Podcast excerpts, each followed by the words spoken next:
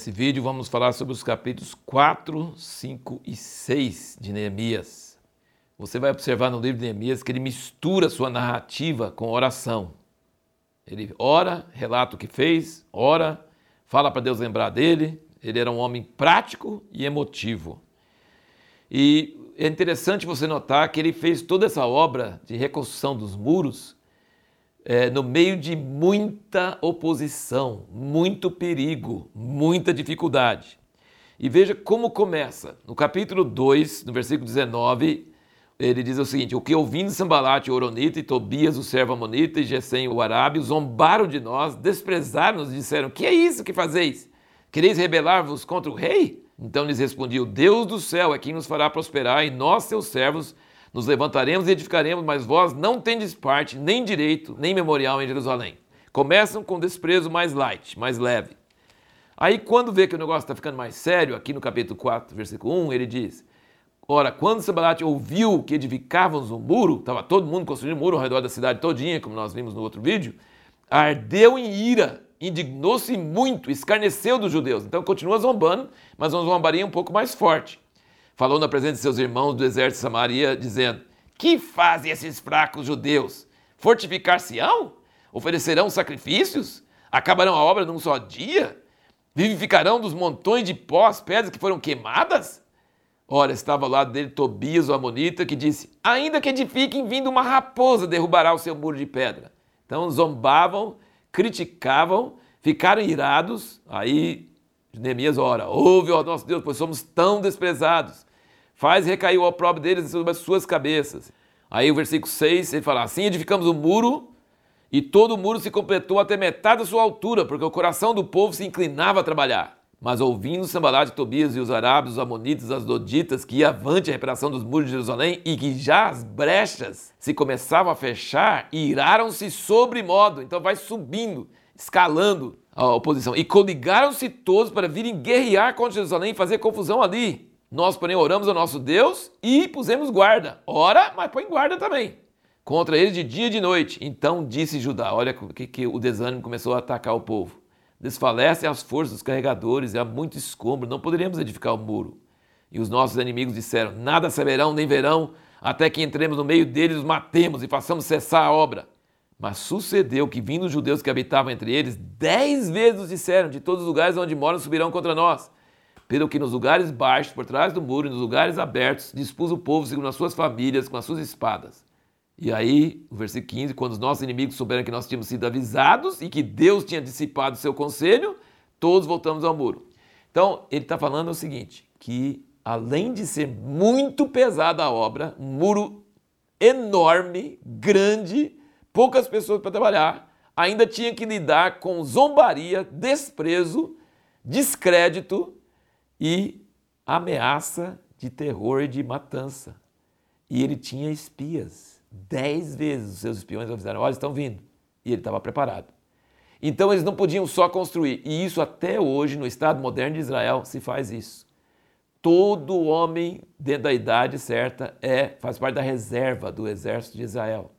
E ao, se um inimigo vier contra Israel, em poucos minutos, em poucas horas, eles conseguem levantar o país inteiro em armas.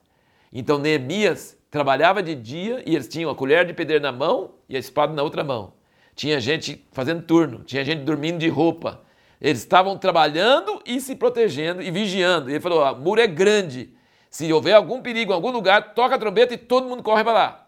E isso em Israel é até hoje. Se um terrorista vem para matar pessoas com uma, uma, arma, alguma coisa, todo mundo, em vez de fugir, em todas as outras capitais do mundo, cidades grandes, todo mundo foge. Ali em Israel, não. Eles correm em cima e ataca quem está atacando. Morre, mas protege e quase não consegue matar ninguém. Então Israel até hoje tem esse negócio. Ora e tem um exército forte. E foi o que Neemias fez. E ele tinha que, que lutar contra inimigos internos e externos, pessoas coligadas, pessoas de dentro e pessoas de fora. Muito difícil, gente, muito difícil. E eles, eles também mudaram de estratégia, já que não podia atacar e fazer emboscada, porque tinha espias, dez vezes avisaram ele, eles começaram a mandar recadinho para eles. Mandaram recadinho. No capítulo 6 diz: Ó, vem cá, vamos conversar. Mas eles tentavam fazer ele mal, fazer mal a ele. Aí mandaram ele esconder dentro do templo. Cuidado, cuidado, vai dentro do templo. Eles queriam que ele pecasse contra Deus. Ele discerniu que era tudo errado. E, e diz aqui que tinha até profetas contra ele. Olha o, o versículo 14 do, do capítulo 6. Lembra-te, meu Deus, de Tobias e Sambalate, conforme essas suas obras, e também da profetisa Noadias e dos demais profetas que procuravam atemorizar-me. Tinha profetas falsos contra Neemias. Tinha gente, ele falou no versículo 13, eles subornaram para me atemorizar. Então eles usavam armas explícitas de ameaça e também usavam suborno, conspiração, conluio. Eles usavam todas as armas. Mas Neemias não desanimou, continuou. Ele ora sempre. Versículo 9. Mas agora, ó Deus, fortalece as minhas mãos. E ele conseguiu um milagre dos milagres. Versículo 15 do 6. Acabou-se, pois, o muro aos 25 do mês de Elu em 52 dias. Quando todos os nossos inimigos souberam disso, todos os povos que haviam em redor de nós temeram e abateram-se muito em seu próprio conceito, pois perceberam que fizemos esta obra com auxílio do nosso Deus. Isso é uma, é uma história, tem muitas lições para nós, muita coisa que eu não estou falando, mas você pode ler, meditar, muito maravilhoso esse livro de Neemias. Agora, respondendo a pergunta que nós fizemos no outro vídeo, como se deve combater a corrupção no governo? É o capítulo 5, que nós não comentamos até agora. O capítulo 5, ele percebeu que os nobres e os governadores dele mesmo estavam oprimindo pobres, oprimindo o povo, estavam subjugando para a escravidão, estavam com corrupção, vivendo maior boa e o povo na miséria. E ele falou assim: Nós estamos tentando lutar para libertar nossos irmãos que estão na escravidão dos outros povos e vocês estão escravizando os que estão aqui. Que absurdo! E aí, como você deve combater corrupção no governo? Ele fazia parte do governo, então ele tinha autoridade para fazer isso. Sabe o que ele fez? Ele abriu mão dos seus rendimentos, dos impostos, dos privilégios. É assim que se combate corrupção. Você dá o um exemplo. Você mesmo abre mão dos seus direitos a favor dos pobres. Ele fez isso.